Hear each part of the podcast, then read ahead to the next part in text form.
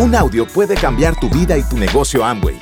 Escucha a los líderes que nos comparten historias de éxito, motivación, enseñanzas y mucho más. Bienvenidos a Audios INA.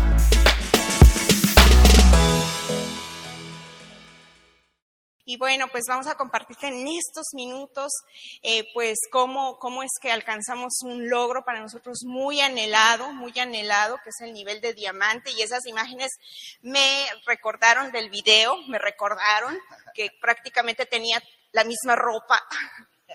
Este, dije, ay, es, es el mismo suéter, el mismo suéter, el mismo suéter, porque así cuando tú comienzas, estás en construcción, ni siquiera te fijas qué es lo que te pones, sino que estás enfocado al 100% de lo que tú quieres lograr, de lo que tú quieres lograr. Y bueno, pues eh, mira, yo voy a platicarte rápidamente. Nosotros somos originarios de un estado, el estado de Tlaxcala es el estado más pequeño del país donde vivimos, México. Y eh, pues soy eh, la mayor de tres hijos de mis padres. Mis padres siempre se dedicaron al comercio desde que yo tengo memoria. Eh, cuando alguien tiene un comercio tradicional, por lo regular, sin darse cuenta, vive esclavizado y pues prácticamente el resto de, de, del día pues se la pasa en el negocio. Eh, mis hermanos y yo prácticamente pues eh, crecimos durante el día con la ausencia de papá y mamá. Y yo recuerdo exactamente cuando tenía entre 15, 16 años, se albergó un sueño en mi corazón que yo no sé. Hoy, chavos, muchachos y muchachas, existe la tecnología e información eh, en segundos. Pero en, en, la época de que te estoy hablando, de 15, 16 años, no existía ese tipo de tecnología. Entonces yo no sé de dónde saqué ese sueño, pero yo quería ser modelo. Yo me imaginaba en las pasarelas, como podemos ver en estas imágenes, eh, este, no sé, en estas imágenes, y yo jugaba a ser modelo. Ese vestido es de mi mamá, los el, cosméticos eran de mi mamá, las zapatillas, todo era de mi mamá. Y todas las tardes, de verdad, como una niña, jugaba, me vestía y caminaba y me imaginaba con un público, según viéndome y aplaudiendo. Y amigos.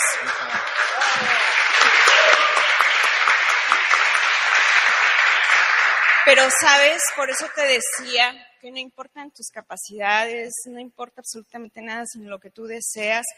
Y yo no tuve la valentía de luchar por lo que yo deseaba en esa etapa de mi vida. Los límites que había en mi mente en ese momento, dije, no, pues eso no es para mí, ¿dónde voy a estudiar? ¿Quién me va a preparar? Y ya sabes, ¿no? Eh, tu mente te empieza, eh, entre más te distraiga de lo que tú quieres, es mejor. Por eso es que la mayoría no podemos lograr lo que queremos. Entonces eh, dejé que mi mente me distrajera, no luché.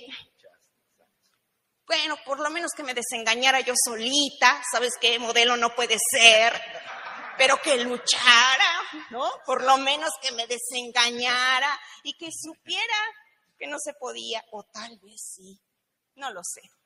Por eso es que eso ha sido una gran enseñanza para mí desde que conocí este negocio, no quedarme con ganas de nada, que me digan ridícula, loca, no, no, no, no, que no me interese eso, sino que yo misma me desengañe de lo que se pueda o no se pueda lograr de acuerdo a, los, a las limitantes que pueda existir en mi mente y sobre todo los deseos que pueda existir en mi interior. Y bueno, pues siguió el tiempo y dije, pues no, no voy a, no voy a prepararme en, ese, en eso que yo deseo lograr. Y pues por presión de papá, mamá, estudia una carrera, no, no tienes otra responsabilidad más que estudiar. A mí no me gustaba la escuela. Ay, yo decía, ay, no, ¿por qué tengo que estudiar? No, no, no, no me gustaba. No, yo, si a ti te gusta, felicidades. ¿eh? No, yo te comparto. A mí no me gustaba, no me gusta, te digo que leer, cero leer, eh, menos eh, prepararme para un examen y todo ese rollo pero pues sí tuve que estudiar una carrera, escogí, pues, es más, yo estudié la licenciatura de educación preescolar, pero no deseándolo, sino pues era así, así, así, esta, se me hizo la más fácil. y creí que era en la que menos tenía que prepararme, pero no fue así. Bueno, y termino la carrera. En ese periodo de estudiantes conozco a mi esposo, me enamoré de él. Así es. Y ahí me quedé. claro. Terminado la carrera, eh, tenía aproximadamente 20, 21 años y decido unir mi vida con mi esposo. Así es, y bueno, pues eh, eh, muy diferente la, historia de mi esposa, muy diferente a la mía, y, pues vamos a, compartirles, ahorita lo, que yo quiero es compartirles un poquito, es la, parte como... Eh, yo, yo, sé que me van a entender porque no es fácil hablar de la historia, ¿no? O sea, hoy se ve un resultado, ¿sí? pero, pero ¿qué hay atrás? ¿no? Y, y en este momento, antes de, arrancar, yo quisiera eh, decirles que eh, acá lo más importante es que, que ojalá eh, estés en un estado de búsqueda, tú que estás en casa, ¿sí? que estés en, una posición de búsqueda y que hoy nuestra historia pueda servirte para que puedas conectar, porque así a todos nos pasó. ¿sí? Por eso no se trata de si te queda claro el negocio o no, sino se trata más de conciencia. Y la historia es la que llega a la conciencia muchas veces. Por eso es que todos los que estamos acá, los sus líderes y, este, ustedes que están en, casa, eh, esta eh, historia que, que, te vamos a platicar, te vas a dar cuenta que no es muy diferente a tu vida y que muchos hemos pasado, ¿sí? Por donde a lo mejor tú estás pasando, pero que también puedes salir de donde tú estés, ¿sí? Se puede salir. Y pues muy diferente a, la situación de mi esposa, yo vengo de una familia, sí, eh, abundante, o sea, no teníamos dinero, pero eran muchos hijos, o sea, muy abundante, sí, venimos de una familia acomodada, una familia acomodada, yo vengo de, una familia de siete hermanos, a ver si por acá está, a ver, se los pongo acá, acá, miren. Ese soy yo, de azulito, sí, este, no tengo muchas fotos de niño, no teníamos cámara, entonces, este, yo vengo de una familia de, siete hermanos, yo soy el menor y, desde ahí, en esa foto, esa foto eh, eh, para mí fue, muy, me marcó mucho porque en esa foto fue la graduación de mi hermano, hermano mayor, José Luis, y él eh, se graduaba y era la fiesta en la familia porque todo todo mundo pensamos que ya iba a cambiar nuestra vida, pero pues no, no fue así, ¿no? Realmente no, no fue así, pero a partir de ahí, este, eh, pues yo de, niño, eh, eh, pues como todos, yo tuve, tuve, una infancia muy feliz. Yo, yo creo que cuando, eres niño, pues realmente todavía no tienes conciencia del dinero, ¿no? Creo que se te acaba la sonrisa y esa felicidad cuando te das cuenta la importancia del dinero, ¿no? Y porque yo vengo, mi papá era sastre, mi mamá ama de casa. Entonces, imagínate sacar adelante siete hijos. O sea, no era fácil, ¿no? Entonces, pues desde muy niño, desde muy niño a mí me tocó eh, trabajar, este, eh, me recuerdo que desde muy chiquito empecé como cobrador de autobuses, no sé si, si acá también, en ese entonces eran unos camiones viejos, grandotes, y eh, le llamábamos allá en México totoloteros, no sé cómo le llamen acá, pero allá le decíamos totoloteros, y yo era un cobrador, yo cobraba los pasajes, ¿no? Pero te estoy hablando de, de 10, 11 años, o sea, desde muy niño, ¿no? Eh, de ahí eh, fui mesero, este, me gustaba ganarme mi propio dinero porque yo, yo necesitaba. Este, pues para, para, para comprarme los zapatos o la ropita que, que, que, en ese entonces, fíjate, este, también no fui fotógrafo, pero vendía las fotos. ¿No? Entonces también me gustaba. Entonces, fíjate cómo ya desde, desde niño uno le andaba buscando, ¿no? Este, eh, eh, diferente a mi esposa, eh, yo era de dieces, ¿eh? Sea, yo sí en la escuela era de dieces, yo fui un buen estudiante, si tú lo quieres ver, pero hoy que lo veo no era porque me gustara la escuela, sino que yo estaba becado. Y había una beca económica en, en, en México y bueno, pues ahí también, entonces yo era de dieces, yo necesitaba sacar dieces, ¿no? Entonces, eso, este, eh, en, gran parte eh, este, fue en, la primaria, la secundaria, de hecho en la secundaria fue donde, donde nos conocimos y a partir, a partir de ahí la parte, la parte dije antes que me la ganen de una vez desde la secundaria, nos hicimos novios y bueno, eh, duramos mucho tiempo de novios y, este, y en la prepa a mí en, este, pues ya me tocaba este, mantener la carrera porque, pues porque mis papás no tenían. Entonces, este, tuve ya que, empecé a, trabajar y tuve un, trabajo ya formal donde estudié la, carrera de ahí había un punto que quiero platicarte, un punto donde yo, yo quería, este, pues yo quería ganar dinero. Entonces, dentro de todas las carreras, ¿sí? ¿Cuál crees que escogí? La de contador público, ¿sí? Porque pensé que ahí había mucho dinero. Y sí, efectivamente hay mucho dinero, pero solamente en papeles de trabajo. ¿Sí? Porque no físicamente, no, no lo teníamos en nuestra cuenta de bancos y yo por eso escogí esa carrera y bueno, empecé a, trabajar, ¿sí?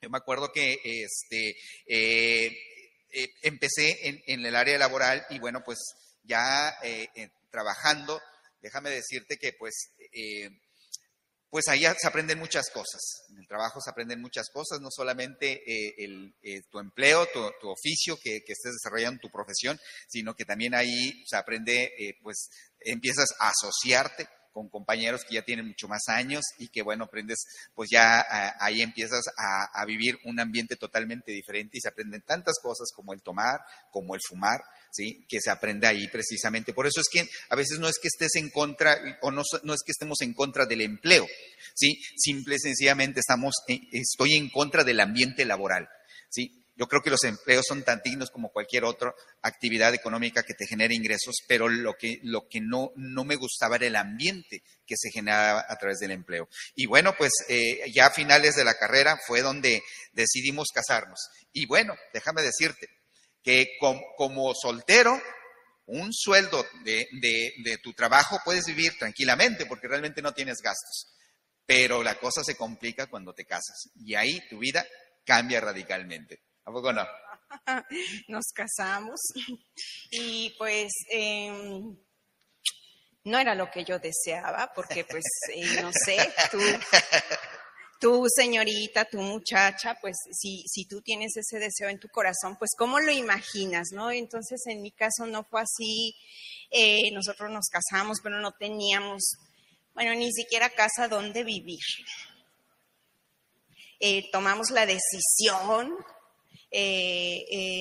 rentamos dos pequeños cuartos, pues yo no me viví, yo no me veía viviendo ahí, pero me adapté, me adapté, me integré, cambié de casa, de, vivir con papá, mamá y ahora pues vivir con, el hombre que, que amaba y amo, pero no estaba satisfecha. Un año vivimos así, yo jamás había trabajado porque terminé la carrera sábado nos casamos y el día lunes me estaba presentando a mi primer trabajo, mi primer trabajo. Entonces vivimos así un año.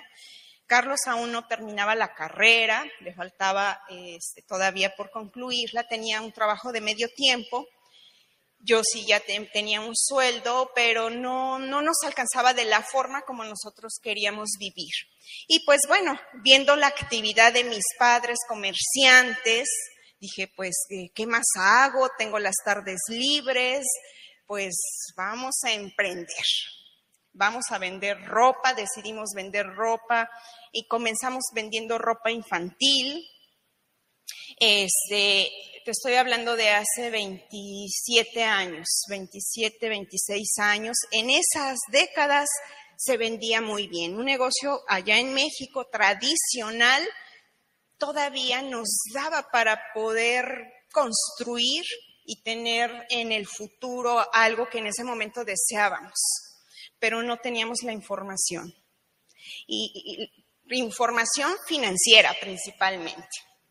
Eh, nunca supimos cuidar cada peso que llegaba a nuestras manos, no supimos administrar, no supimos ah, multiplicarlo sino todo lo contrario, siempre restarle, restarle, siempre gastando más de lo que ganábamos. Eso desafortunadamente a mí en lo personal me llevó a deudas, porque tú ves dinero, yo hablo de mí, veía dinero, pues vendía, vendía, veía dinero y yo creía que todo lo que llegaba a mis manos era mío y me lo gastaba. Muy poco destinaba para reinvertir, y para hacerlo crecer.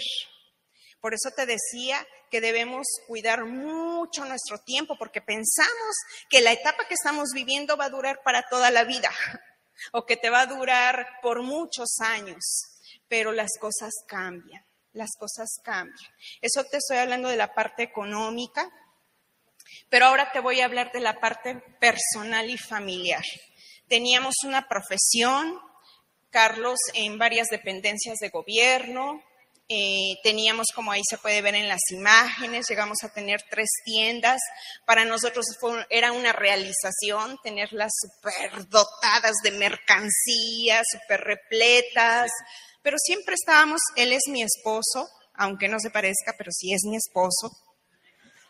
Pero así como lo ves detrás de un mostrador, estábamos él y yo todas las tardes después de terminar nuestro horario de empleo, de trabajo, y todas las tardes detrás de un mostrador, y los fines de semana. O sea que hoy domingo, entre 5, 6, 7 de la tarde, nosotros, en lugar de estar con nuestra familia, con nuestros dos hermosos hijos en ese momento que eran unos niños, incluso pues bebés, nosotros estábamos atendiendo un negocio tradicional.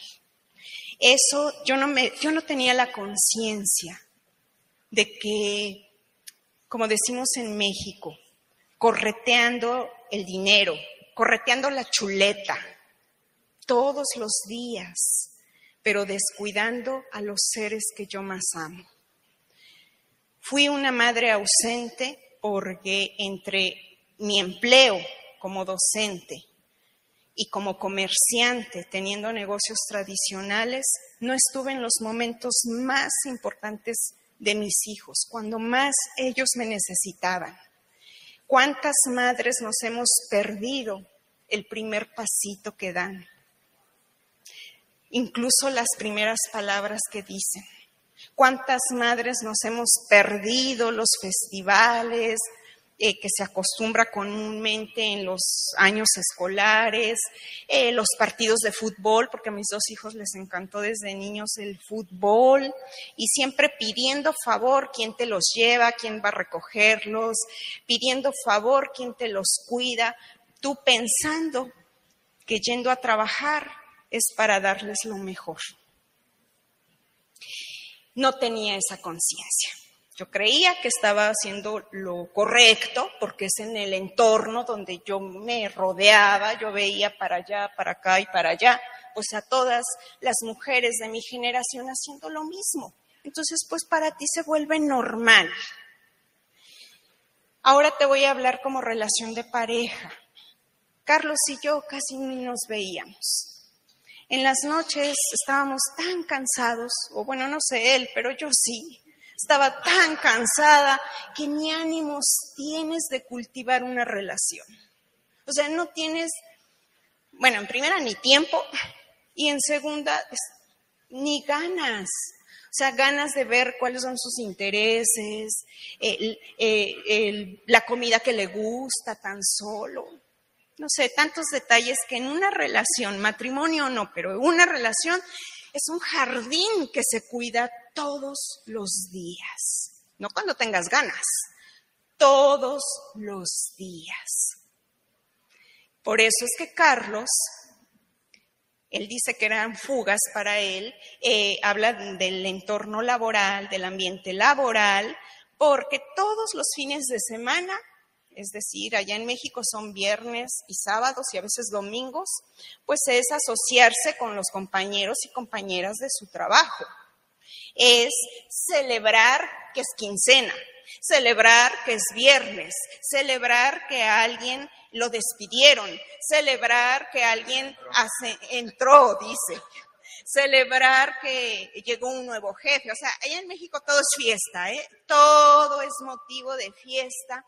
Es decir, que todos los viernes yo ya estaba predispuesta que mi esposo iba a tener un espacio para convivir con la gente que él elegía estar menos con sus hijos y su esposa.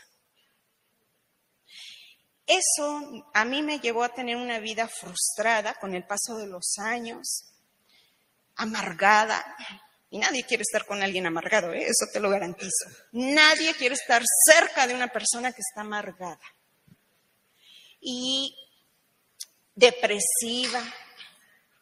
Llegó un momento de nuestras vidas que cuando nos dimos cuenta, nuestros hijos ya eran jóvenes y nos dimos cuenta que ni Carlos ni yo éramos ejemplo para ellos y mucho menos una inspiración para nuestros propios hijos. Gracias por escucharnos. Te esperamos en el siguiente Audio INA.